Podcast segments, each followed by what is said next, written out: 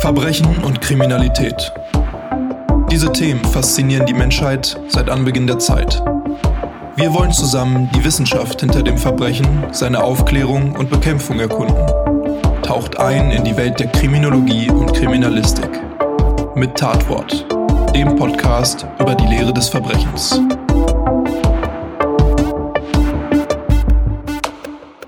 Hallo und herzlich willkommen zum zweiten Teil der Folge Nummer 6 von Tatwort, dem Podcast über die Lehre des Verbrechens. Mein Name ist Tobi, ich bin Polizeikommissar und in diesem Podcast tauche ich mit euch in die Welt der Kriminologie und Kriminalistik ein. Die Pfiffigen unter euch werden sich jetzt vielleicht denken, Moment mal, das hier ist der Teil 2 von Folge Nummer 6. Ja, genau richtig erkannt. Die Folge Nummer 6, in der ich mich mit dem Cyberkriminologen Dr. Thomas Gabriel Rüdiger über Kriminalität im und übers Netz unterhalte, ist in insgesamt drei Teile geteilt und falls ihr den ersten Teil von letzter Woche bisher noch nicht gehört habt, dann solltet ihr das vielleicht kurz nachholen, bevor ihr in diesen Teil hier reinhört. Das macht das Ganze sicherlich etwas einfacher für euch. Ihr könnt natürlich auch absolute Rebellen sein, einfach mal etwas von den sozialen Normen abweichendes Verhalten zeigen, also so richtig deviant sein und mit dieser Folge hier anfangen.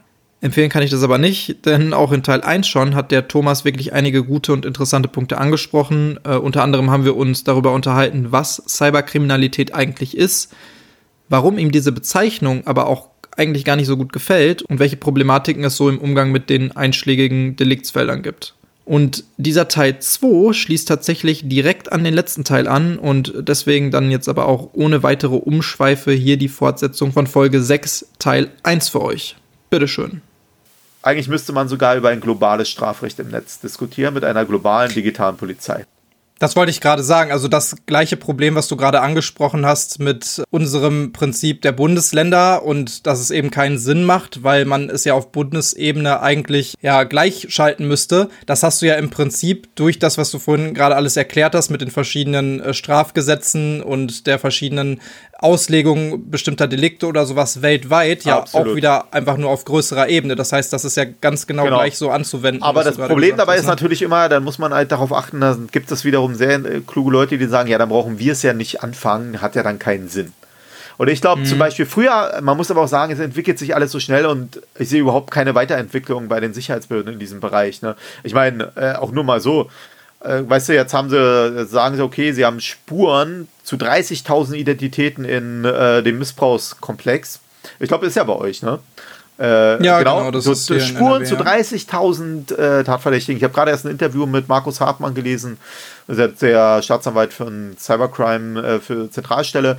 Der hat gesagt, äh, wenn sie gut sind, können sie davon 3% auflösen. 3%, ja, warum? Internationale Vernetzung, globaler Interaktionsraum. Und ich habe früher immer noch gedacht, wir könnten über einen deutschsprachigen Raum im Netz reden. Österreich, Schweiz, äh, Deutschland, Liechtenstein, so, ne? Weil nämlich doch ich auch viele immer doch in diesem deutschsprachigen Bereich handeln. So, mittlerweile ist es aber so, dass äh, ich immer mehr Fälle sehe, wo Sexualtäter zum Beispiel übers Netz Kinder mit automatisierten Übersetzungssoftwaren missbrauchen und auf sie einwirken. So, und diese über automatischen Übersetzungsprogramme, die werden irgendwann so weit sein, dass du, äh, egal was du schreibst, sofort in Echtzeit übersetzt wird. Ich will darauf hinaus, auch die Sprachengrenzen verschwimmen immer mehr im Netz. Und Täter sehen gar, gar keine Grenzen so. Aber wir mit unseren gesamten Strukturen, auch mit dem kriminologischen Blick, wir fokussieren auf Landesgrenzen und dann wundern wir uns, dass wir bei 30.000 Tatverdächtigen äh, auf einmal äh, dastehen. Ja, weil es ist keine Aufgabe eines Landes NRW. Es ist dann eine globale Aufgabe, weil es globale Täter sind. Und dafür bräuchte man eigentlich auch globale Ressourcen. Trotzdem muss man zu NRW noch eins sagen. Äh, ich finde euch ja ganz toll, weil der Royal, der macht ja was, wofür er vermutlich, so heißt er doch, ne? Ja, Reul. Ja, genau. Der macht ja was, wofür. Herbert Reul, unser Innenminister, genau. muss man sagen, also quasi der Chef der Polizei in NRW. Und das finde ich total toll, weil der macht ja was, was ähm, halt ja schwierig ist. Und zwar, äh, warum? Der investiert halt ja seine Ressourcen jetzt in die Aufklärung von solchen Delikten. Und wenn du Ressourcen investierst, ne, klassische äh, Hellfeld-Thematik, wirst du Delikte erleben. Weil die, die, sind ja da, aber wenn man halt wegguckt oder Präventivwirkung des Nichtwissens macht, ne, ich sehe es nicht, also muss ich nichts machen, dann ist es so. Wenn du jetzt investierst, kommen immer mehr Fälle raus. Bedeutet aber auch, dass bei ihm in der PKS in den nächsten Jahren sich das widerspiegeln wird und die Aufklärungsquote, wenn du halt von 30.000 nur 3% hast, wird die Aufklärungsquote vermutlich miserabel werden. Und er sagt sich aber, also viele andere Politiker, die würden vermutlich sagen, äh, steigende Fallzahlen, sinkende Aufklärungsquote das will ich nicht. Ne? Und das ist ja so, du kennst ja diesen Klassiker, wie kann man am ehesten Kriminalität senken? Man schickt keine Polizei auf die Straße. so. Ne? Und zwar, damit ist immer die PKS gemeint, also die polizeiliche Helfe. Und der Reul, der scheint das zu akzeptieren und durchzusetzen. Und dieselbe Situation die muss im Netz gelten. Weil du musst dir vorstellen, es gibt eine äh, Studie, die einzige, die ich kenne, die war von Ende 2017, nach der war nicht mal ein Prozent der Polizei des Personals für Sicherheitsthemen im Netz zuständig. Nicht mal ein Prozent. Für einen Raum, wo gerade jetzt auch in Corona-Zeiten noch mal viel mehr, aber wo am Ende mehr, die Menschen mehr Zeit verbringen als im gesamten physischen Raum. Nicht mal ein Prozent war unter 2000 Polizisten, bei 320.000 Polizisten. Und ich habe ja mittlerweile, mache ich auch noch andere Forderungen auf, die ich da halt total nachvollziehbar hoffentlich finde. Und zwar bezogen auf ähm, eine Dunkelfeldstudie der, des Landes Mecklenburg-Vorpommern. Die hat nämlich auch festgestellt, und ich bin da voll dabei, die sagt nämlich folgendes. Die sagt, Kriminalität verlagert sich aus den Delikten des Hellfeldes im analogen Raum in den digitalen Raum. Ne? Sprich, wenn du auf dein Handy guckst, kannst du keine Oma umschlagen und ausrauben. So, so, aber heißt nicht, dass du keine Kriminalität machst. Vielleicht machst du ja was ganz anderes, aber online. Und je mehr Zeit die Leute online begehen, umso geringer ist die Wahrscheinlichkeit ne, für, Digit also für analoge Delikte. Deswegen haben wir ja, wie viele vielleicht sehen, in den letzten fünf Jahren einen Rückgang in den Kriminalstatistiken, der kriminologisch gesehen so erstmal gar nicht so einfach zu erklären ist. Weil der Rückgang ist ungefähr um eine Million Delikte innerhalb der PKS. Das ist so ungefähr 14 bis 15 Prozent der Gesamtmasse vom Ausgangs Ausgangspunkt, also 2015 so ungefähr. Trotz steigender und gleichbleibender Bevölkerungszahl. Also wir haben uns von 81 Millionen wieder auf 83 Millionen zurückgegangen. Gleichzeitig ist die PKS aber gesunken. Chronologisch würde man aber ja vermutlich sagen, mehr Bevölkerung, auch mehr angezeigte Delikte. So, gerade wenn man, ähm, ja, also wenn das so ist.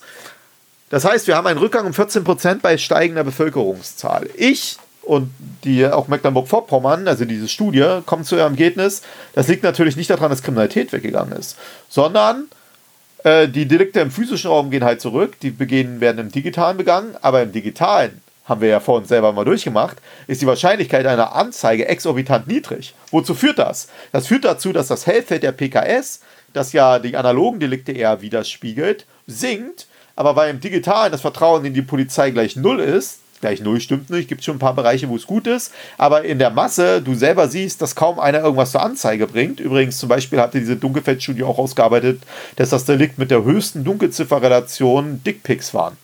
Ja, das hatte eine Quote von 1 zu 404. Nur zum Verständnis, so bei Ladendiebstahl gehen wir ja von 1 zu 10 im schlechtesten Quote ungefähr aus. Ne? Also selbst 1 zu 2 habe ich auch schon gelesen. Ja? Aber Dickpick 1 zu 404. Ich hatte übrigens mal in der Studie auch ähm, selber mal so Dunkelzifferrelationen erhoben äh, und ich komme bei allen digitalen Delikten auf dreistellige Zahlen, teilweise vierstellige. Zum Beispiel gehe ich zu Cybergrooming von einer Quote von 1 zu 1750 aus.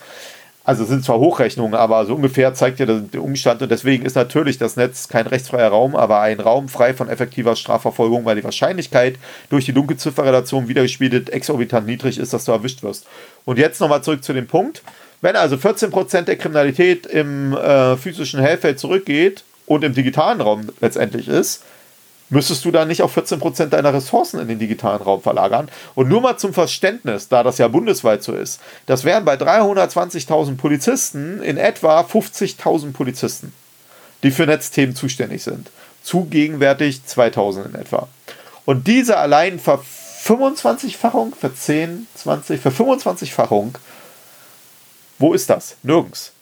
Ja, sondern jetzt arbeitet man eher so mit Strafrahmenänderungen als wenn das irgendwas bringen würde, wenn du nicht mehr Polizisten hast. Also ja, wenn die Leute nicht entdeckt werden bei der Kriminalität, die sie begehen, dann bringt es auch nichts, dass man dafür zehn Jahre ins Gefängnis kommt statt einem Jahr, weil die wissen ja im Prinzip oder scheinbar ist es so subjektiv, dass man sowohl dieses eine Jahr wie auch die zehn Jahre sowieso nicht absitzen müsste. Ne? Das heißt, wenn niemand erwischt wird, dann klar bringt das auch nichts, irgendwie das Strafmaß zu erhöhen. Ganz genau, ne? So sage ich auch immer, ne? Strafmaß. Äh, also ich glaube natürlich, dass wenn du eine höhere Strafverfolgungswahrscheinlichkeit, also wenn du die eine hohe Strafverfolgungsdruck hast, dann könnte der Strafrahmen eine gewisse Bedeutung haben. Das würde ich nicht leugnen, ne?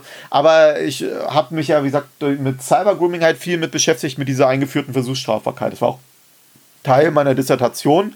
Und ich bin zu dem äh, Ergebnis gekommen, dass das nur kontraproduktiven Effekt haben wird, weil du nicht einen Polizisten mehr hast, der im Netz jetzt Kinder irgendwie äh, rausholt, nur weil jetzt auf einmal es heißt, die Versuchsstrafbarkeit ist geführt. Man muss nämlich zu wissen, die klassische Methode ist, Polizei gibt sich im Netz als Kinder aus, ganz wenige Polizisten, ja, oder auch nicht flächendeckend oder so, aber geben sich als äh, Kinder aus, um Täter zu überführen. Das hat bis jetzt schon immer geklappt. Ne? Aber es war aber immer so, dass die Polizei, weil nicht alles strafbar war, sich die schweren Sachen raussuchen konnte, auch mit dem Legalitätsprinzip, weil halt nicht alles eine Straftat war.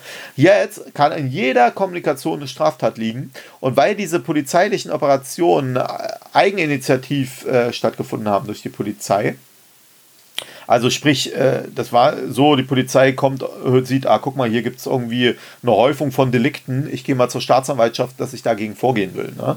So, und was wird jetzt passieren? Präventivwirkung des Nichtwissens, wenn du anstatt 40 von 400 Delikten 400 verfolgen musst, wird man eher mit einem kriminalpolitischen Rückzug rechnen müssen, weil dann wahrscheinlich nicht mehr die Vorschläge so in dieser Masse kommen, dass man dagegen vorgehen will. Weil anstatt zu sagen, ich gebe euch 10% des Personals für solche Themen, zum Beispiel flächendeckend mal in Online-Spielen, äh, soweit das erlaubt ist, oder in sozialen Medien, gegen äh, Sexualtäter vorgehen, die Kinder missbrauchen oder Extremisten, kannst du vergessen. Stattdessen sagt man dann, hier ist eine Versuchsstrafbarkeit. Und da siehst du nicht irgendwo in den Unterlagen nicht, dass ein einziger Polizist mehr dafür vorgesehen dann ist.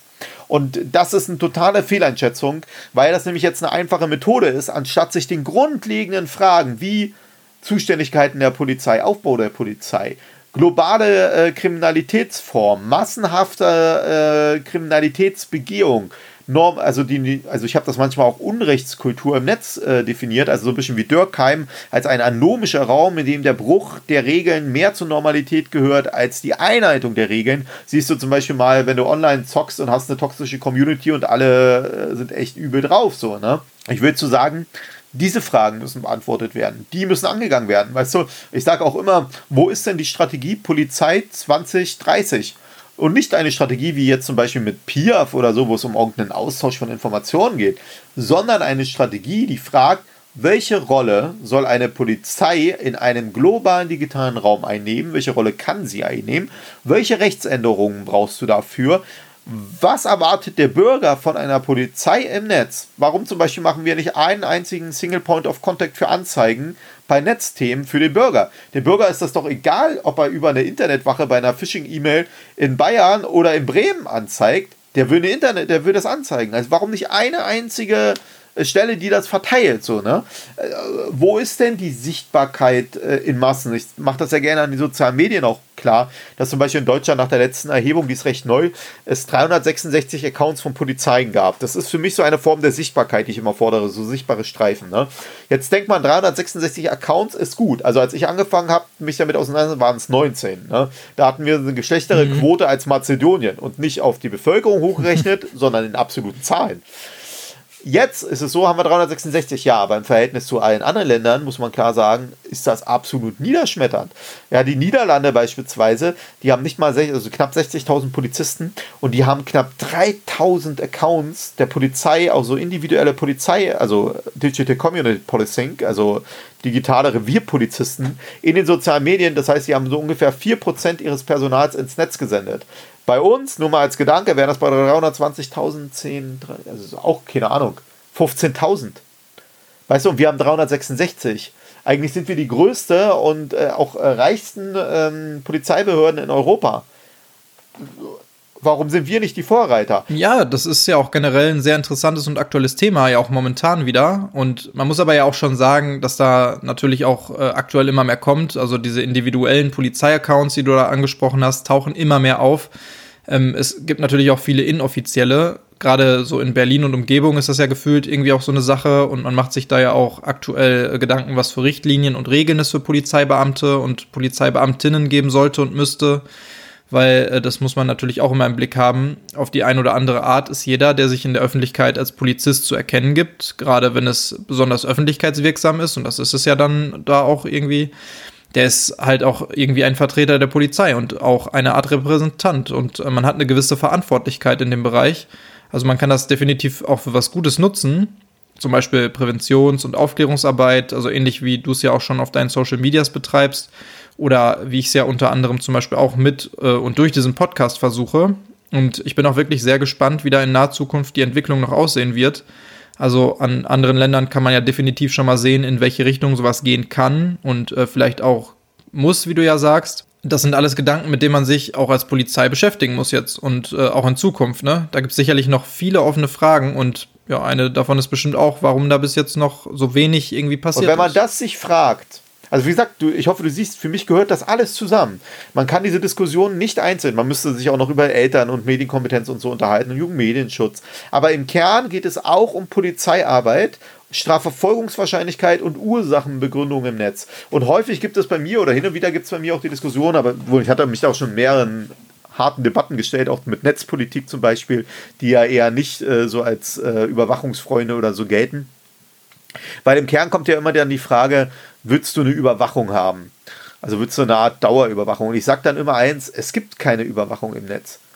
Du, du, du gehst davon aus, es gibt eine Standardüberwachung von mir aus, so wie im physischen Raum. Du fährst Auto, siehst immer mal die Polizei, wirst rausgeholt und so, ne? Das gibt es doch im Netz nicht. Im Netz ist die Wahrscheinlichkeit exorbitant niedrig. Deswegen reden wir gar nicht davon, dass eine Art äh, Überwachung stattfindet, sondern es muss, ich kenne keinen singulären Begriff dafür jetzt, also Wachung oder so. Ein normales Maß müsste eigentlich erreicht werden. Und das ist nicht der Fall. Und dann ärgert es mich immer wieder, weißt du, wenn ich den Leuten, ich zeige ja auch gerne live was, auch Politiker, ne? Und ich zeige ja nicht das Darknet. Das ist mir auch immer wichtig, weil ich glaube zum Beispiel, dass das Darknet die höchste Polizeipräsenz im gesamten Netz hat. Ich glaube, dass die Wahrscheinlichkeit. Mhm. Ja, gut, weil das da wirklich genau. fokussiert wird und weil da wirklich dann auch gesagt wird, wir wissen ja, dass dort eigentlich fast nur Kriminalität in irgendeiner Weise begangen wird. Also können wir uns da auch sammeln als Polizei, ne? Und der restliche Bereich ist einfach zu weit. Und das halte ich auch für einen großen Fehler, weil das ist so, als wenn du sagst, auf der ganzen Straße sind Extremisten, Sexualtäter, Mord und Totschlag, Kinder werden sexuell missbraucht, Kinderpornografie ist zu finden überall.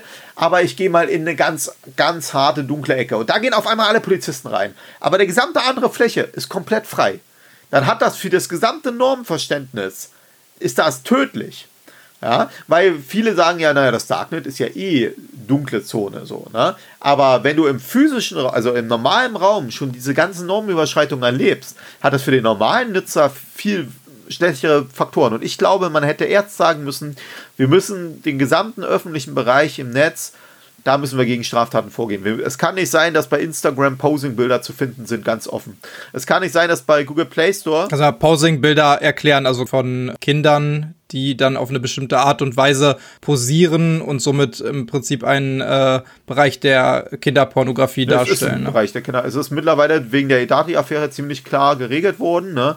dass auch äh, unnatürlich körperliche äh, Haltung von Kindern, teils, äh, teils bekleidet und unbekleidet, dass das klar äh, kinderpornografische Schriften sind. Da, da, sieht man übrigens auch, wie dass auch das Strafrecht eine komplette Überarbeitung bedarf.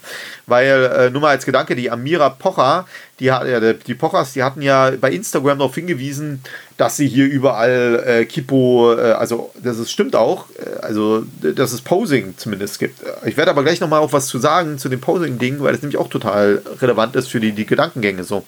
Jetzt haben die aber darauf hingewiesen so. Jetzt haben die Leute, weil äh, nichts passiert ist, haben die die Accounts genommen äh, und in ihre Stories gepackt und gesagt, meldet die mal alle, die sowas posten. Jetzt haben die sich alle wegen der Verbreitung von Kinderpornografie strafbar mhm. gemacht. So, das ging ja so weit, dass das BKA auch mehrfach dazu äh, Hinweise gemacht hat. Nur, in was für einer Situation ist man gekommen, dass der Bürger diese Sachen ganz offen findet und er fragt sich doch auch, ja, warum machten das nicht die Sicherheitsbehörden? Ja, warum muss ich denn das machen? Und das geht ja so weit, also nicht nur das Teilen zum Beispiel auf Social Media, was du jetzt gerade angesprochen hast, damit im Prinzip was dagegen gemacht wird, sondern da muss man auch nochmal ganz klar sagen, der momentane Strafrahmen, der sieht auch, wenn man zum Beispiel selbstständig als Beweis einen Screenshot Absolut. macht von diesen Seiten vor, dass es eine Straftat ist, weil du hast in dem Moment Kinderpornografie gesichert auf deinem PC oder Sogar auf welchem Medium auch immer, ne? Genau, vervielfältigt in diesem Moment, genau. weil du genau. hast eine Kopie hergestellt auf deinem eigenen Medium, was vorher nur im Internet kursierte, nur in Anführungsstrichen. Genau. Und somit hat man schon wieder eine Strafbarkeit. Und auf der anderen Seite ist es aber dann vielleicht den Sicherheitsbehörden gar nicht mehr möglich nachzuvollziehen, wo denn diese Seiten, wenn sie danach schon gelöscht worden sind oder ähnliches, äh, zu finden sind. Man muss es sogar Genau, man muss es sogar noch äh, krasser sagen. Eigentlich ist sogar das Unternehmen des Besitzes ja nach 184b strafbar. Das bedeutet, wenn du mhm. danach suchst, um es zu melden, und du besitzt das ja je nach Rechtsauslegung, da ist dann eine Rechtsauslegung, wann besitzt ja. du das, wenn es schon aufgerufen ist oder nur wenn du raufklickst mit einem Maus, äh, so, ne? Aber wie auch immer, der Anfangsverdacht für die Polizei, das Legalitätsprinzip. Richtig, der Anfangsverdacht, der besteht. Ja. worauf will ich hinaus, ne? Wenn du also zum Beispiel suchst, weil du gehört hast, dass es das gibt, um dagegen vorzugehen, machst du dich schon mit dem Suchen strafbar. Und das ganze System funktioniert in dem Zusammenhang nicht. Ne? Und ich muss auch mal ganz ehrlich sagen, ich bin auch gespannt und ich hoffe nur das Beste für die anderen, wie aber die Sicherheitsbehörden mit diesen Geschichten umgegangen sind, wenn die Leute mit den Screenshots gekommen sind oder mit dem Handys eventuell, weil ja das Legalitätsprinzip ihnen überhaupt keinen Spielraum lässt. So, und man muss auch nochmal zu sagen, eine Behörde dürfte, wenn ich es richtig äh, einordne, nach der Privilegierung des 184b. Also nur kurz als Info, der Paragraph 184b des Strafgesetzbuches befasst sich mit Verbreitung, Erwerb und Besitz kinderpornografischer Schriften. Dürfte eine Behörde natürlich sagen, sie fertigen mal einen Screenshot an weil nämlich auf Anweisung einer Ermittlungsbehörde geht das, aber du darfst es nicht eigenständig machen. Und ich zum Beispiel sage das auch offen, wenn mich einer fragen würde, ich würde auch immer sagen, geh oder habe das auch immer wieder mal so gemacht, ähm, also die, die solche Ratschläge allgemein zu erteilen, dass man sich überlegen muss, dass du sich selbst strafbar machst und ich nicht weiß, was für eine Logik oder was für eine Lösung dafür vorhanden ist, vermutlich gar keine, sondern es wird angezeigt und dann eingestellt. Und trotzdem weißt du selber, bedeutet es, dass du erstmal den Ermittlungsgeschichten überall als Täter von Kinderpornografie vorhanden bist. Und das ist echt eine üble Sache. Ich habe das bis heute nicht verstanden, wo ist denn da, da gab es keinen Aufschrei und da gab es auch keine politischen äh, Diskussionen zu, dass man das ändern muss. Ähm, weil der Gedanke war natürlich mit dem Besitz bei Kipo auch immer, niemand, also früher hat man nicht gedacht, dass jemand zufällig auf Kinderpornografie stößt sondern man hat gesagt, das sind dann schon die richtigen Leute, die es da Ja, so den eigentlichen Gedankengang dahinter kann man sich aber jetzt natürlich auch im Nachhinein erschließen und zusätzlich zu dem, was du sagst, kommt ja auch noch hinzu, dass man unterbinden will, dass jetzt etwaige Täter zum Beispiel Screenshots anfertigen oder ähnliches und äh, sich dann hinterher darauf berufen, sie wollten doch nur Beweise sammeln oder sowas. Ne? Heute ist es aber gesagt, durch die Posingbilder, vor allem durch die Posingbilder, ein großes Thema geworden. Und jetzt kommst du aber zu dem Feld, den ich vor uns nochmal ansprechen wollte. Und zwar bei Instagram ist es aber ja so, dass du ja die Accounts von anderen Leuten aus anderen Ländern siehst. So, jetzt siehst du vielleicht den Account von, Brasil von Brasilianer und bei denen ist das nicht strafbar vielleicht. Weil nämlich Posing war bei uns bis vor fünf Jahren ja auch nicht so eindeutig strafbar. Gab schon Strafauslegungen, aber nicht per se. Was bedeutet das denn jetzt? So, bei ihm ist das nicht strafbar und du äh, stößt zufällig bei Instagram darauf und bist dann strafbar wenn du zufällig darauf stößt, weil du es besessen hast. Ne? Ging ja sogar noch weiter, dass die Pocher hatte ja, glaube ich, auch noch ein Vergewaltigungsvideo von einem Kind zugesendet bekommen. Und damit hat sie sich auch strafbar gemacht. Weil in dem, selbst in dem Besitz die Strafbarkeit dann halt gelegen hat. Hm, ja, ohne Zutun. Das ohne ist ja Zutun, auch oft, genau. also ich diese Problematik, die bestand ja auch oder besteht ja auch immer noch, gerade ähm, zum Beispiel in Grundschulklassen oder bei jüngeren äh, Menschen, die dann zum Beispiel diese WhatsApp-Gruppen haben oder allgemein WhatsApp besitzen und dann hast du da Kinder im Alter von, ich sag mal, sieben, acht, neun, zehn Jahren oder was und dann wird da irgendwie ein äh, bestimmtes Video, was in irgendeiner äh, Weise weitergeschickt wird oder in so eine Gruppe gepostet wird, automatisch verbreitet und alle, die dieses Video bekommen innerhalb dieser Gruppe, machen sich strafbar. Machen sich strafbar. Und das sind dann irgendwelche achtjährigen Kinder im Zweifelsfall, ne, die sich alle strafbar machen als Täter Klar. von Kinderporn. Und die glauben das auch immer äh, alle gar nicht, wenn du mit den Leuten redest. Ne? Das ist mhm. ja auch ein Grund, warum ich zum Beispiel sage, Eide, du darfst keine Smartphones in die Hand drücken, ohne dass die vorher auf, also von den Eltern, das ist ein anderes ja, Thema. Medienkompetenz. Ja, genau, ne? ne? Das ist ein anderes Thema. Ich habe ja gerade, hast du vielleicht gesehen, ja auch in einem Interview ja auch ganz klar, auch aufgrund solcher Sachverhalte mittlerweile gesagt, ab der ersten Klasse Klasse muss es verpflichtend ja, in Deutschland gesehen, genau. äh, Medienunterricht geben, ja. Weil, und wo ist es? Nirgends. Das wissen auch alle. Und es gibt flächendeckend in Deutschland keinen verpflichtenden Medienkompetenzunterricht ab der ersten Klasse. Und ich muss so sagen, ich habe ja selber Kinder. Und mein, also mein ältestes äh, Kind ist in ihrer Klasse, ist noch Grundschule, das einzige Kind ohne Smartphone. Das einzige. Äh, weißt du, die sind alle nicht darauf vorbereitet. Ja, genau, ne? Und äh, dann sagst du es zu Recht. Und wenn du dann den Leuten sagst, ey, ja, wenn ihr hier so ein Bild dann gepostet wird in der Gruppe, ja, dann werden alle Handys vielleicht einkassiert. Als Beweismittel beschlagnahmt. Sichergestellt, ne? Es ist nun mal so, ist nämlich strafbar. Und äh, da sieht man aber natürlich auch, dass das System nicht, also dass das Strafrecht gerade in diesen Bereichen der Realität hinterherhinkt. Äh, das muss man sagen, es geht ja sogar noch so weit, das nehme ich mal als Beispiel für Cybergrooming. Beispielsweise drei, zwei 13-Jährige sind zusammen, Mädel und Junge, soll es schon vorkommen. Ne? Klar, wenn die sich gegenseitig schon sexuelle Handlungen machen, ist das gegenseitiger sexueller Kindesmissbrauch. Ist auch, ist einfach so, ne? Aber ich bringe noch ein anderes Beispiel. Wenn jetzt aber der eine von mir, also sie, sie macht jetzt, was auch vorkommen soll, darauf und runter, sie macht zum Beispiel ein Masturbationsvideo von sich oder fotografiert äh, primäres Geschlechtsteil und schickt das dem Jungen. Und dann wird sie selber 14 und hat ihr eigenes Video oder Bild noch auf ihrem Rechner oder ihrem Smartphone, macht sie sich an den eigenen Medien strafbar. Die macht sich an ihrem eigenen ja. Bild strafbar wegen Kinderpornografie. Und ich sage auch immer, was, ich, was mir auch total gegen den Strich geht, ist, wenn man da nicht rangeht, ich meine, die versauen sich ihr Leben für gar nichts.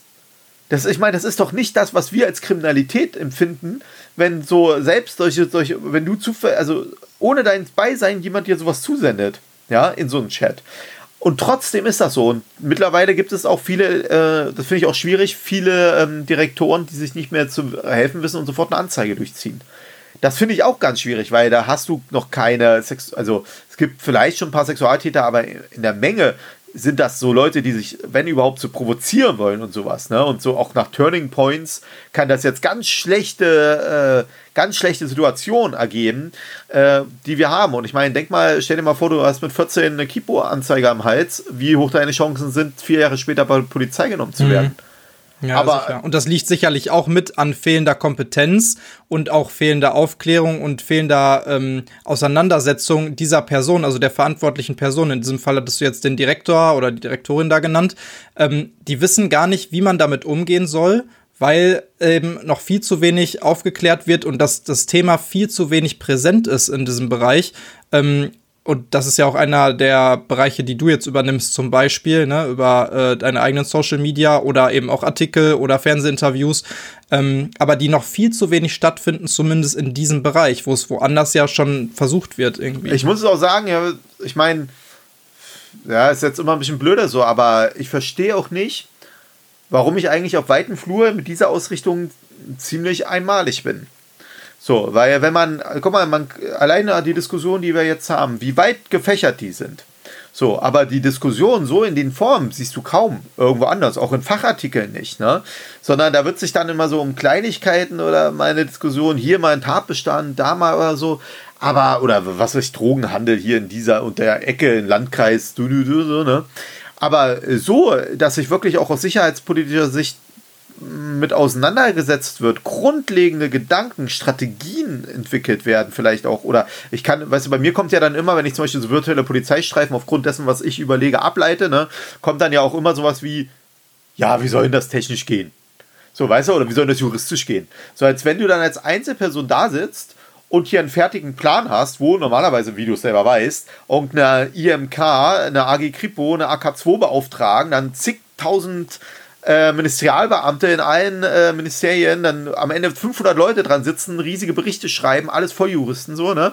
Erwartet man dann immer auch von dem Einzelnen die Lösung dafür. Das gibt es nicht. Und das über fünf Jahre. Genau, genau. Ne? Ich meine, das ist natürlich aber auch immer dieses Vorwerfen von, äh, ihr macht da gerade vielleicht was falsch oder zumindest aufgrund der aktuellen Umstände und der Entwicklungen ist es einfach nicht mehr ganz richtig und nicht mehr ganz zeitgemäß und angemessen, was ihr da gerade macht. Das heißt ja nicht, dass das, was vorher war, falsch war zu dem Zeitpunkt. Absolut. Aber das heißt halt, dass es eben immer wieder ein Umdenken stattfinden muss und man sich auf aktuelle Gegebenheiten einstellen muss durch verschiedene Dinge. Ne? Und äh, ich glaube, da fühlen sich einfach viele immer ein bisschen angegriffen, weil das ja so ein bisschen den Status quo, von dem man selber immer denkt, das ist ja schon so richtig, wie wir das machen und wir wollen das auch so vermitteln, dass wir das alles richtig machen, dass die sich angegriffen fühlen und sagen, ja, das ist so viel ähm, Aufwand jetzt, das alles umzusetzen. Absolut.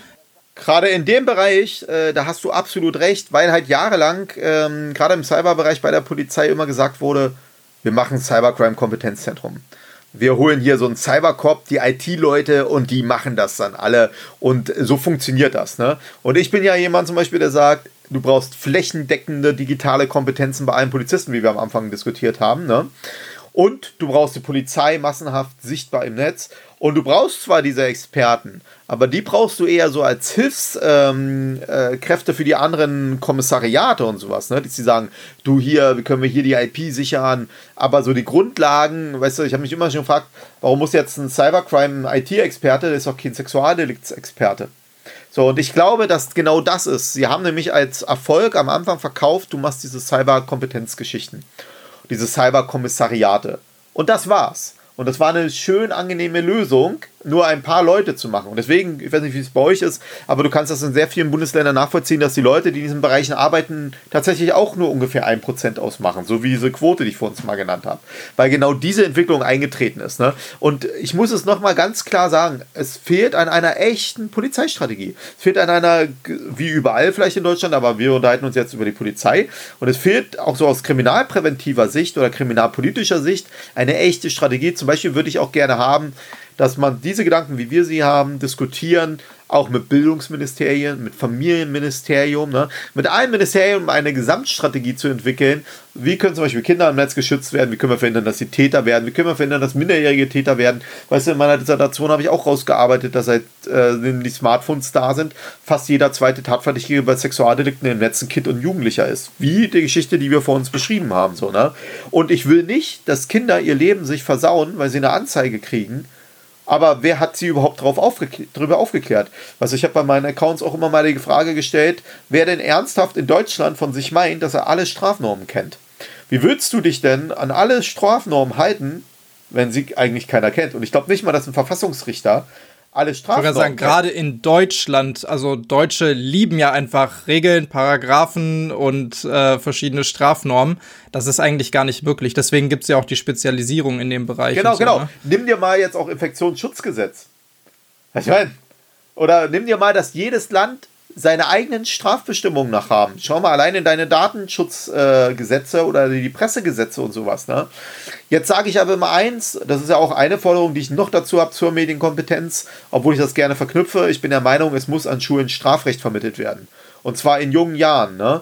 Aber das würde ich gerne mit digitalen, also für mich würde Medienkompetenz verbunden werden mit Strafrecht, weil ich ja auch verhindern will, dass die Tatverdächtige werden, ohne dass es sein muss. Nur ich bin halt jemand, der sagt, Du gibst den Kindern ein Smartphone in die Hand und damit den Raum zu einem digitalen äh, Kommunikationsraum mit Menschen auf der ganzen Welt.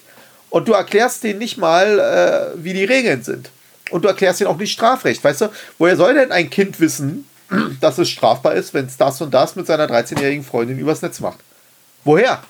Das wissen teilweise heute noch nicht mal die Erwachsenen, wenn es um Dickpics oder so geht.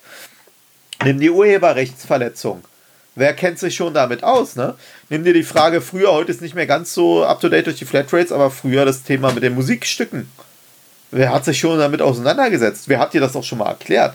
Den Leuten erklärt. Und das finde ich immer schwierig, auch in unserem ganzen Strafrechtssystem. Da sitzen Leute und da, auch im Richtersystem, sagen, das hätte man ja nachrecherchieren können. Unwissenheitsschutz vor Strafe nicht, das hättest du wissen müssen. Ne? So, und dann ist es so, dann sitzen aber so und so viele Juristen, die alle teilweise auch unterschiedlicher Meinung sind und sagen, ja, nee, nee, aber hätte man jetzt nicht per se, ne? Und das finde ich alles schwierig, ne? Das sage ich ganz ehrlich. Und deswegen glaube ich, dass wir tatsächlich die Leute darüber aufklären müssen, ernsthaft, was strafbar ist. Und nicht nur sagen, hier ist ein Gesetzbuch, lies es mal. So ist es doch aber, ne? Und das, das finde ich auch in der Kriminologie auch schwierig, dass man das zum Beispiel nicht auch thematisiert, dass die Leute gar nicht das Wissen haben können. Und gleichzeitig ist es aber so, dass ja Kriminalität ubiquitär ist.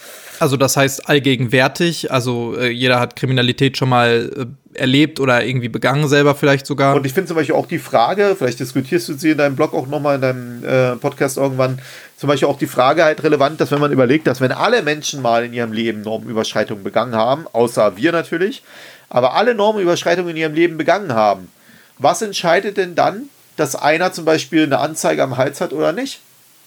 Was ist denn das? Dass, mhm. dass du ins Feldfeld lenkst? Da gibt es tatsächlich auch schon eine Folge zu. Eine Folge 2 äh, kann man sich auch gerne nochmal anhören zum Thema, was ist überhaupt Verbrechen, wo wir auch darüber gesprochen haben, wer entscheidet oder äh, gerade hier auch in Deutschland bei uns, wer entscheidet, was denn überhaupt Verbrechen ist, für wen und äh, Kriminalität, ändert sich oder? sowas dann auch, ne? Ähm, nee, auch, also. Meinst du jetzt nur Verbrechen, Verbrechen also formell oder? Beides. Wir haben alle verschiedenen äh, Kriminalitätsbegriffe und Verbrechensbegriffe ah, diskutiert und dann auch, wer quasi Einfluss auf die jeweiligen Verbrechensbegriffe hat und wie die sich verändern können in der Zeit und so. Fahrlässigkeit auch ein Thema gewesen? Weil das finde ich zum Beispiel auch immer spannend, wenn die Leute dann sagen, ja, alles, was im Strafrecht steht, ist Kriminalität. Und dann sagst du, ja, man, hab dich aus Versehen angerempelt, bist jetzt ein Krimineller, so, ne? Also hast du dich natürlich auch genau. noch verletzt dabei, ne? Ja, also sowas finde ich auch total spannend. Super spannend, ja. Übrigens, wenn meine Studis zuhören, das sind auch immer beliebte Fragen äh, in Prüfungen, so, ne? mal definieren, was Kriminalität ist oder sowas. Ja, genau. Und ähm, wie gesagt, ich sage, es fehlt an diesen Strategien und die Ergebnis, das Ergebnis, was du siehst, ist, dass Kriminalität im Netz für viele halt Normalität ist, transparent ist, dass die Strafverfolgungswahrscheinlichkeit absolut gering ist, dass es auf keine Globalität ausgesetzt ist und dass wir mittlerweile auch immer mehr erleben, wie es auf die Straße sich zurückspiegelt. Und das ist auch kriminologisch klar erklärbar, wenn du nämlich ähm, dir, also immer, also man stellt sich vor, du bist im Netz und beleidigst von mir aus zum allerersten Mal irgendjemanden. Dann denkst du ja noch, oh Gott, werde ich erwischt und so, ne? Wird, passiert natürlich nichts. Beleidigst dann nochmal irgendjemanden und beleidigst immer und immer wieder so, ne? Und hast es bisher im physischen Raum nicht gemacht. Dann hast du aber gelernt, du kannst beleidigen, ohne dass es ein Risiko gibt. Dann ist die Hemmschwelle im physischen Raum auch zu beleidigen als Lösungsmöglichkeit zum Beispiel sehr gering. Also wird es übertragen. Und das haben viele auch, also auch im Sicherheitsbereich haben viele immer diesen digitalen Dualismus ge gefrönt. Bedeutet, dass man gedacht hat, was im Netz passiert, bleibt im Netz und was im physischen Raum passiert, bleibt im physischen Raum. Und das war zum Beispiel auch eine massive Fehleinschätzung, die dort, äh, das waren übrigens auch die Gründe mit dafür, dass wir diese Diskussionen, die wir vorher geführt haben, nicht geführt haben, über Strategien und so und über Polizeiverlagerung weil man nämlich dachte, naja, erstmal die Straße sicher machen. Und das habe ich gerade am Anfang von meiner Arbeit, auch nach den ersten Artikeln, die ich so geschrieben habe, das waren immer so Standardrückmeldungen, so, ja, mein Herr Rüdiger, schön und gut, aber bevor wir die Straße nicht sicher gemacht haben, wollen wir uns so über so Netzthemen gar nicht unterhalten. So, ne? so und das war so immer so ein Totschlagding, ne? weil die Leute nämlich nicht gecheckt haben, dass im Netz die Hemmschwelle jeden Tag gesunken ist und sich das irgendwann widerspiegelt. Ne? Und deswegen, wenn man halt ein normales System hätte haben wollen, hätte man auch im Netz die Strafverfolgungswahrscheinlichkeit und die Sichtbarkeit der Polizei erhöhen müssen, weil das ist mir nämlich auch noch wichtig. Kann auch jeder für sich selber mal überlegen, man stelle sich den Straßenverkehr vor ohne dass man sichtbare Polizei als Streife hat. Der Witz ist ja, äh, manch, manchmal wird mir ja gesagt, auch durch die ähm, Accounts, die ich selber erwähne, du hast so eine Art Polizeistreife im Netz. Ne? Und ich sage immer, nee, das ist keine Polizeistreife, das ist eine Polizeiwache. Warum? Du musst als Bürger auf den Account gehen und dich dann irgendwie melden. Ne? Und so ist es auch auf der Straße. Es wäre so, als wenn die Polizei nie aus der Wache rausfährt, außer sie kriegt einen Anruf. Und äh, du weißt es selber aus dem Dienst. Ich weiß nicht, wie oft du live dazugekommen bist, also gerade in dem Moment, ohne dass sich einer informiert hat und eine Straftat gesehen hast. Eher selten. Ja, also ich glaube, das ist vielleicht einmal von wirklich äh, 100 Mal genau. Maximum, dass man während der Streife oder sowas eine kriminelle Handlung beobachtet oder irgendwelche Normüberschreitungen oder sowas. Genau, ne? ne? Das, Deswegen. Man ist darauf angewiesen ja genau. eigentlich auch, ne, auf den Bürger und Deswegen, äh, darauf, dass Polizei sowas gemeldet wird. war nämlich nie, also warum sage ich dir das? Weil das Legalitätsprinzip, was ich ja so häufig anspreche, basiert genau auf dem Gedanken. Das basiert nämlich auf den Gedanken, naja, die Polizei sieht ja gar nicht so viele Straftaten, wenn sie rausgeht, weil sie erlebt ja kaum was, sagst du ja selber, ne? Und deswegen kann man sagen, wenn du was siehst, dann musst du auch zur Anzeige bringen. Aber im Netz war das halt komplett durchbrochen, mit jedem Mausklick, ne? Und ähm, Deswegen haben wir das Problem, dass man im Netz die Streifen nicht rausschickt, weil sie halt jede Sekunde sowas selber produzieren kann mit einem Mausklick. Aber die äh, Twitter-Accounts und so sind halt nur äh, Polizeiwachen. Und man stelle sich halt den Straßenverkehr vor, wo es nur Wachen gibt und nie die Polizeistreife fährt. Ich glaube, dass unser System so halbwegs funktioniert oder gut funktioniert, eigentlich muss man sagen. Eigentlich, wir haben ja nirgendwo hier einen rechtsfreien Raum. Äh, außer vielleicht im Netz, ja, das kann man ja, da kann man ja diskutiert, aber nicht im physischen Raum. Und äh, jetzt stelle man sich aber mal vor, man würde nicht zufällig die Polizei sehen. Und jeder kennt das doch. Handy am Ohr, man fährt, äh, die Leute fahren Auto und auf einmal geht das Handy schlagartig runter, weil die Polizei irgendwo rumfährt. Oder zweispurige oder dreispurige Autobahn und links, obwohl rechts alles voll ist und links frei ist, fährt einer nicht schnell. Dann kannst du gucken und siehst, ah ja, in der Mittelspur oder so fährt ein Polizeistreifen, der traut sich nicht vorbei, obwohl wir beide wissen, kann man natürlich dran vorbeifahren, so, ja. Weil, äh, ich weiß nicht, gibt es sowas? Ne, geeichte äh, mobile? Ne, gibt es gar nicht, ne? Doch, gibt es tatsächlich. Es gibt ja die Möglichkeit, durch Hinterherfahren Geschwindigkeiten festzustellen, ja, aber, da gibt es ganz ja, klare ganz, ganz, ne, das ist ja, Einschränkungen. Das ist ja nicht, was ich meine, Genau. sondern der Gedanke Aber, war ja na, früher es gibt- mal mit dem Blitzerlicht so. Tuf, tuf. Genau. Wobei ich glaube, auf der APW, also auf der bei der Autobahnpolizei haben sie das tatsächlich. Ja, ja. Also dass äh, da ne, Ja. die Provida-Wagen Genau, aber bei den tatsächlich normalen, ja, weil die ja diese Videoüberwachung dazu noch machen, ne? Ja, Genau, genau, richtig. Ja. Was würde ich aber sagen? Aber du weißt immer, die Leute trauen sich nicht vorbei. Alleine die Sichtbarkeit ist Ja. wichtig für das Gewaltmonopol. Ne? Und das ist ja auch dieses Lüchow-Dannenberg-Syndrom vom Pfeiffer damals beschrieben. Sprich, mehr Polizei in einem äh, Raum führt nie zu weniger Kriminalität, mehr zu mehr Kriminalität, weil die Leute das Vertrauen in die Polizei gewinnen.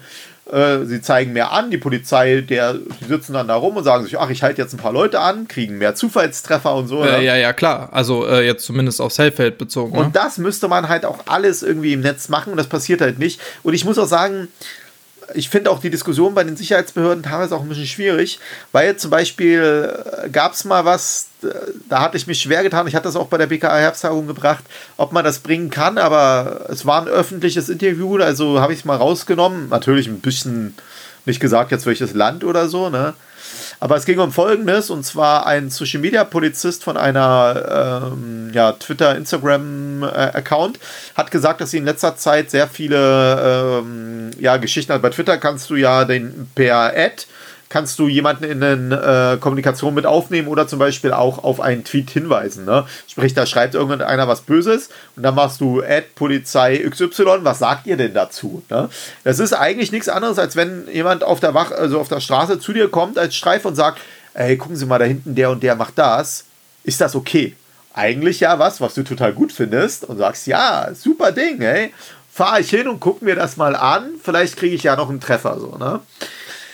Derjenige hat aber gesagt, äh, das waren so viele Geschichten, dass sie jetzt eine Art virtuelle Polizeistreife sein sollen, der sie gar nicht sein wollen.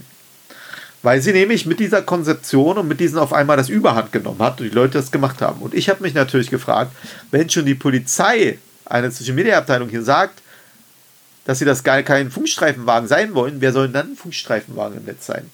Und das ist Also selbst die offiziellen Polizei-Accounts Genau. haben ja mittlerweile oft in ihrer Beschreibung, also in ihrer Alter, äh, Bio, wie das- zum Beispiel also, ne, bei Instagram das stehen, bitte keine Anzeigen über diese offizielle Polizeiseite, sondern rufen Sie die Also, 110 oder besuchen Sie die man- örtlichen Man Polizeiwachen. muss sagen, dass, also das, das, das ist schon immer haarscharf, glaube ich, an dem, was rechtlich noch vertretbar ist. Weil am Ende ist eine Strafanzeige nicht formgebunden. Und wenn da jetzt einer darüber jetzt schreibt, heißt es dann, ja, hast hier einen sexuellen Missbrauch gemeldet, aber wird nichts gemacht. Ja. Das glaubt man auch selber nicht. Ne? Ich finde übrigens die Frage, man könnte sich auch noch viel darüber unterhalten, über die Frage, du Eke, viele andere auch, Polizeibeamte über ihre eigenen Social Media Accounts. Weil ich glaube zum Beispiel persönlich auch, dass in dem Moment, wo du als Polizist, ich bin jetzt keiner mehr, deswegen unterliege ich dem Prinzip nicht mehr, aber du jetzt oder andere, dass wenn du als Polizist in den sozialen Medien erkannt wirst und wenn du zum Beispiel selber eine, selber eine äh, Uniform machst, dann gilt für dich auf diesem Account das Legalitätsprinzip. Egal was passiert. Weil du kannst dich jetzt, sag ich mal, von mir aus, du hast 200 Bilder, ne? So, und jetzt bei einem äh, Kommentar gibt es dann, keine Ahnung, äh, gut, wir sind jetzt beide nicht, nicht riesig, aber stellen wir uns mal 100.000, gibt es ja einige, 100.000 Follower vor. Ne? ja, absolut. Auch immer mehr Genau, mittlerweile. genau. Ne? Und jetzt stell dir unter einem Kommentar vor, wie da zig äh, strafbare Handlungen gepostet werden. Ja? Oder, oder Beleidigungen. Reicht ja schon. Ne? Beleidigung. Und äh, jetzt sagt dann derjenige, ja, nee, äh, war ja privat, ich war ja nicht im Dienst in dem Moment. Ne? Vorher aber eine Uniformbild äh, gemacht. Wann entscheidet jetzt also einer, dass er im Dienst ist auf seinem Instagram-Account und wann nicht? Und da glaube ich. Wenn man es ganz genau nimmt, müsste man sogar sagen, selbst privat ist man ja immer im Dienst. Das Legalitätsprinzip greift ja äh, rein theoretisch, Ja. je nachdem, was das für Straftaten sind, dann auch. Ne? Naja, also genau. da müsste man nochmal über das Legalitätsprinzip reden. Eigentlich ist ja die Auslegung so, Also eigentlich ist ja so, gesetzlich gilt es immer. Ob du im genau, richtig, oder ja, nicht. Das, und das, das war ja nur dieses Verfassungsgerichtsurteil, was mal gesagt hat, äh, Polizisten müssen auch soziale Rahmenbedingungen haben oder ein soziales Umfeld. Genau, genau. Und deswegen musst du nicht jeden deiner Kumpels anzeigen, wenn er auch dir. Cops brauchen genau, Freunde, genau, genau, irgendwie so unter dem Motto lief das. Was, ne? auch, was auch gut, ja. was auch richtig ist, weil Kriminalität, wie gesagt, ubiquitär ist. Und ich meine, Kriminalität Weißt du, einmal hat einer deiner Kumpels mal einen Kinofilm ähm, online gestreamt, schon kann das eine Straftat sein. So kannst du dein, ja, erzählt dein Kumpel dir, geiler Film gewesen, haben wir zu Hause geguckt, kannst du erstmal anzeigen. Also. Äh, ja, richtig. Genau das ist ja das genau, große genau, Problem. Ne? Und ich meine, dann würde das Ganze ja auch nicht mehr funktionieren, genauso wie du es gerade mit dem Nichtwissen aber, auch ja schon mal auf eine genau, etwas genau. andere Weise erklärt aber hast. Aber das finde ich auch spannend, wenn nämlich mal, es ist ja ein Gerichtsurteil, wenn nämlich mal zum Beispiel ein neu zusammengesetztes Verfassungsgericht, was wir mittlerweile ja haben im Verhältnis, zum anderen Urteil kommt, dann gilt ja. das auf einmal äh, für alle so, ne? Also, was will ich aber sagen? Ich bin aber zumindest der Meinung, wenn du auf einem Instagram-Account bist, wo du mit Uniform bist, dann gilt das Legalitätsprinzip, weil woher soll denn ein Bürger jetzt wissen, wann du im Dienst bist und wann nicht? Der macht dort was, ne? Und ist Geschichte, aber das ist ein Riesenthema auch, ne? Also, mit dem man sich auseinandersetzen muss. Ich, wie gesagt, ich muss aber nochmal sagen, ich will nicht, dass das jetzt für die Kollegen gilt. Ich will das Legalitätsprinzip, dass das abgeschafft wird und die Diskussion geführt wird, weil es für einen Raum geschaffen war, wo Kriminalität nicht so sichtbar war und die Polizei nicht überfordert. Im Netz geht das aber gar nicht mehr und du hörst dann immer nur kreative Geschichten. Ja, nee, hier, weil man guckt halt nicht hin. Und deswegen das Legalitätsprinzip muss absolut reformiert werden. Ne? Wir müssen die örtliche Zuständigkeit bei der Gefahrenabwehr neu machen. Es braucht echte Strategien, wo das thematisiert wird, äh, auch um die Leute so ein bisschen zu schützen. Äh, wie gesagt, bei den Instagram-Accounts auch. Ich hätte das immer schwierig, aber wenn du mal überlegst, dass, wie du sagst, selbst die offiziellen Accounts das schreiben, also das ist niemals, äh, also das kann, ja, also finde ich schwierig, äh, weil wie gesagt, ich habe noch gelernt, äh, eine Anzeige ist form ungebunden. Ich glaube, das ja, ist immer ja, noch so. Heutzutage ist es ja auch so, das wird uns ja auch gesagt, rein theoretisch, wenn dir jemand, auch wenn es natürlich super unpraktisch ist und auch dementsprechend Lass nervig, raten, aber wenn dir jemand Genau, ja, ja, Toilettenpapier jeder, oder in dem Falle Servierte. auch das ist eine offizielle Strafanzeige, Absolut. die so eingereicht werden kann. Ne? Ähm, gut, wir machen das dann vielleicht noch mal in schöner auf der Wache, aber rein theoretisch ist es eine Strafanzeige, die auch genauso verfolgt werden muss und jeder kann im Prinzip erstmal jeden anzeigen für alles. Übrigens ne, gibt es teilweise, ich weiß nicht, ob das so gemacht wird, aber ich könnte es mir gut vorstellen, äh, gibt es ja auch noch so, dass mittlerweile sich die Social Media Abteilung ja aus Hälfte Hälfte zusammensetzt. Hälfte zivil, Hälfte äh, Polizisten. Und die Zivilen unterliegen ja nicht dem Prinzip. Teilweise ist ne? das so ganz Darüber genau. Man könnte man äh, teilweise Regierungsbeamte genau, ne? oder sowas, ne? Oder vielleicht Leute, die in dem Bereich auch studiert haben, was ja auch sinnvoll Absolut, ist, sich da äh, Spezialisten so reinzuholen klar. mit Kompetenzen. Was auch immer noch viel zu wenig, glaube ich, gemacht wird, wo aber langsam so ein bisschen Umdenken irgendwie stattfindet, aber auch noch nicht genug, weil natürlich auch, du hast es ganz am Anfang schon gesagt, Polizei in der Praxis einfach sehr konservativ ist. Ich glaube, das ist wahrscheinlich auch in allen Bundesländern so und ähm, also zumindest hier in Deutschland und alles, was mit Social Media zu tun hat, äh, immer noch so ein bisschen beäugt wird, irgendwie nach dem Motto, das haben wir vor 50 Jahren nicht gebraucht, warum brauchen wir es jetzt? Ey, Obwohl das natürlich völliger Quatsch ist, aber ich habe solche willst, Zitate schon gehört. Ja, ja, wenn du mal Spaß machen willst, geh mal zu Vorgesetzten und sag mal, du hättest gern 500 Euro für die neue PS5, weil es gibt einen Sachverhalt äh, über Playstation-Spiel irgendeine Kriminalitätsform. Also meinst du, was sie dir erzählen, ja. wenn du eine Xbox oder eine Playstation dir so holen willst, ne? Und äh, ja. da sieht man, oder guck mal, zum Beispiel, ich habe auch mal, also mich hat interessiert ja auch Prävention und ich wollte zum Beispiel auch mal äh, so ein Ding haben wie, warum machen wir keine, Prä also ich meine, guck dir mal auch die Präventionsarbeit an, die wir im Netz betreiben. Ich weiß nicht, ob du Neuseeland die äh, Videos gesehen hast zu Netzthemen. Ja, ja, auf jeden Fall. Die hattest du doch auch. Ja, ja genau, genau. Gepostet, ja, wo sind ich, ne? unsere? Ja. Weißt du, Alter, wir sind Staat mhm. von zehnmal oder mehr Einwohnern, äh, viel mehr Geld, auch die Polizei am Ende, absolut. Und wo ist denn unsere äh, echte Prävention? Die basiert meistens auf Flyer austeilen, Broschüren und wenn es hochkommt, mal ein, zwei, drei Stories, aber nicht mal so echte gut gemachte Videos. Ne? Also, äh, und ich bin da sehr desillusioniert. Ich habe zum Beispiel auch mal den Gedanken gehabt, warum machen wir nicht als Prävention Polizist, also für diesen Bereich, Polizist setzt sich hin, macht Livestreams äh, oder macht Let's Play-Videos und zockt mit jungen Leuten äh, FIFA oder so und spricht dabei über Kriminalität zum Beispiel in Spielen. Ja, das sind so Ansätze, wo ich mir sage, wo ist das? Äh, warum machen wir das nicht? Ne? Und, äh, aber es liegt alles an denselben Punkten. Jetzt siehst du, jetzt hat sich auch Cyberkriminalität stark zur digitalen Polizeiarbeit entwickelt, aber es gehört ja zusammen. Ja, das ist ja. definitiv was, was zusammen. Aber man muss es halt auch sagen, das liegt auch an diesen fehlenden Strategien. Warum haben wir das nicht? Wo wollen wir denn jungen Leute erreichen? Und äh, ein paar Aspekte gab es natürlich, zum Beispiel hier Johannes Lind. Schönen Gruß an ihn, der Direktor aus dem Emsland. Ja? Der ist zum Beispiel der erste, einer der wenigen, muss man leider immer noch sagen, ne? aber er war der erste, der einen individualisierten Polizeiaccount hat. So, das heißt, er hat bei Instagram, also was ich super, also das nennt man Digital Community Policing, äh, also digitale so Streit, ja, Jugendarbeit, Revierarbeit. Und, ähm, ähm, nee, ich, ich glaube, bei uns gibt es dazu 20 Accounts noch keine. in Deutschland. 20? Nee, glaube ich nicht. Das ist, das, das ist gar nichts. Äh, und das gab es nur zwei Länder. Ich glaube, Rheinland-Pfalz und Niedersachsen oder habt ihr auch welche? Dann wart ihr es und Niedersachsen. Äh, ja, also nicht so wirklich oder äh, beziehungsweise doch sowas gibt es in NRW mittlerweile tatsächlich auch in der Art, aber äh, ganz, ganz frisch, wenn mich nicht alles täuscht. Na? Und dann sage ich mir auch, ey, guck dir alle anderen Länder an. Du folgst ja wahrscheinlich auch ein paar bei Instagram und so. Das ist in allen Ländern Standard, gang und gäbe, dass sie äh, das machen. So, warum machen wir das nicht? Ja, ich denke aus dem Legalitätsprinzip herum wieder und aufgrund dieser Strukturen. Und deswegen glaube ich, dass, dass wir ernsthaft diese Diskussion führen müssen. Ja, und diese Diskussion führen wir auch ganz ernsthaft weiter. Allerdings wird das dann in Folge 6 Teil 3 geschehen müssen. Ich hoffe auch der zweite Teil des Interviews mit Thomas hat euch gefallen. Eure Gedanken und Ideen dazu könnt ihr mir gerne zum Beispiel bei Instagram oder Facebook mitteilen. Da findet ihr mich über Tatwort Podcast. Ich freue mich tatsächlich immer sehr über Feedback und Anregungen von euch und ich hoffe, ihr freut euch dann auch genauso über die nächste Folge, also dann den dritten und letzten Teil meines Interviews mit dem Cyberkriminologen Dr. Thomas Gabriel Rüdiger. Dem könnt ihr auf seinen Social Media Accounts auch gerne mal einen Besuch abstatten, das lohnt sich. Ihr findet Thomas da überall eigentlich unter äh, Cyberkriminologe. Ich werde es euch aber auch nochmal in den Show Notes verlinken. Bis dahin bleibt mir wieder nur zu sagen, auf Wiederhören, bleibt sauber und bis zur nächsten Folge von Tatwort.